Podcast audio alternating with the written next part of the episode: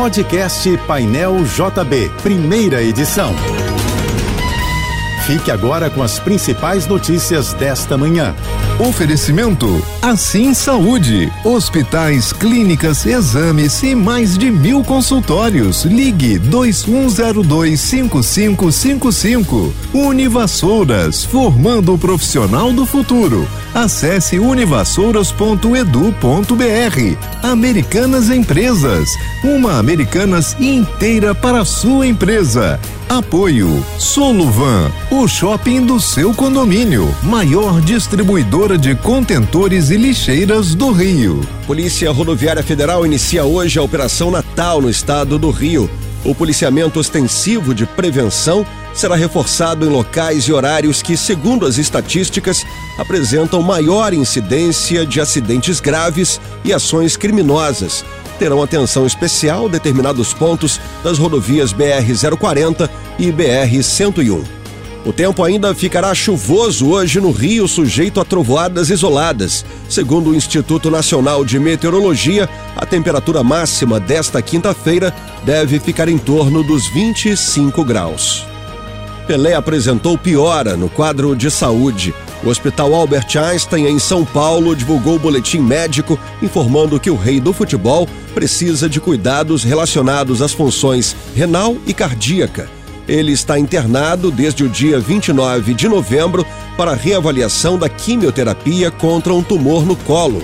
O boletim não faz menção à recente infecção respiratória, que até o último dia 12 era a principal preocupação dos médicos. Também foi confirmado que Pelé precisará passar o Natal no hospital, conforme postagem publicada nas redes sociais pela filha dele, Kelly Nascimento. O rei Pelé tem 82 anos. O Brasil está fora da briga pelo Oscar na categoria Filme Internacional. A Academia de Artes e Ciências Cinematográficas de Hollywood anunciou as listas de pré-selecionados nessa categoria e na de documentário.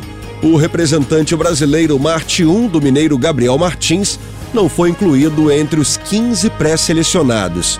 Já na categoria documentário, o Brasil aparece na lista como coprodutor de O Território, obra sobre o povo amazônico Urueu Uau. A premiação do Oscar 2023 será no dia 12 de março, em Los Angeles.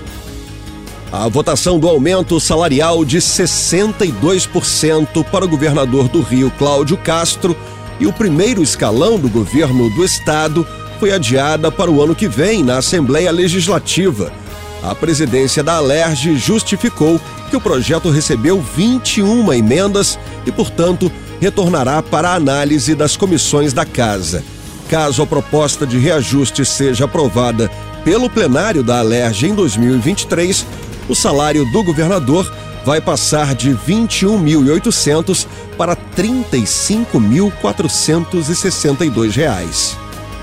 Dois gols de Richarlison e um de Neymar concorrem ao prêmio de gol mais bonito da Copa do Mundo do Catar.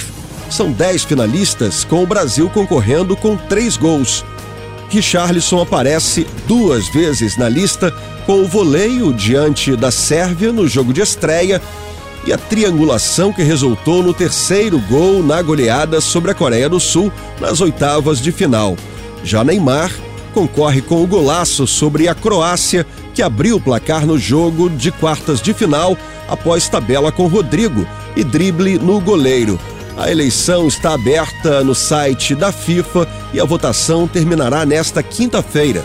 O vencedor será anunciado amanhã. O velório do ator Pedro Paulo Rangel vai ser no Teatro Municipal do Rio entre as 10 da manhã e uma da tarde de hoje, com acesso aberto ao público. Em seguida, o corpo será cremado no cemitério da Penitência, no Caju, em cerimônia restrita a familiares e amigos próximos.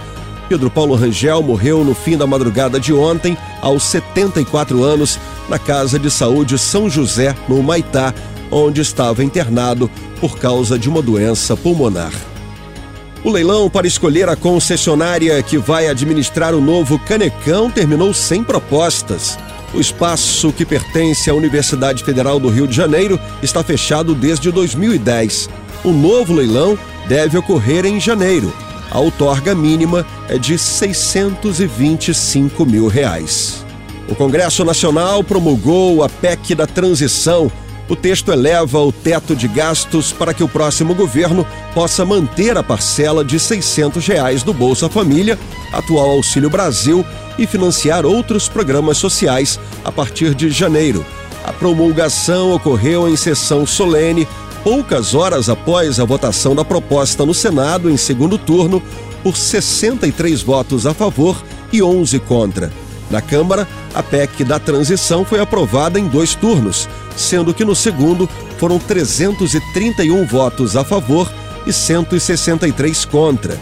Para ir à promulgação pelo Congresso, uma PEC precisa ser aprovada em dois turnos, na Câmara e no Senado, com apoio de no mínimo 308 deputados e 49 senadores.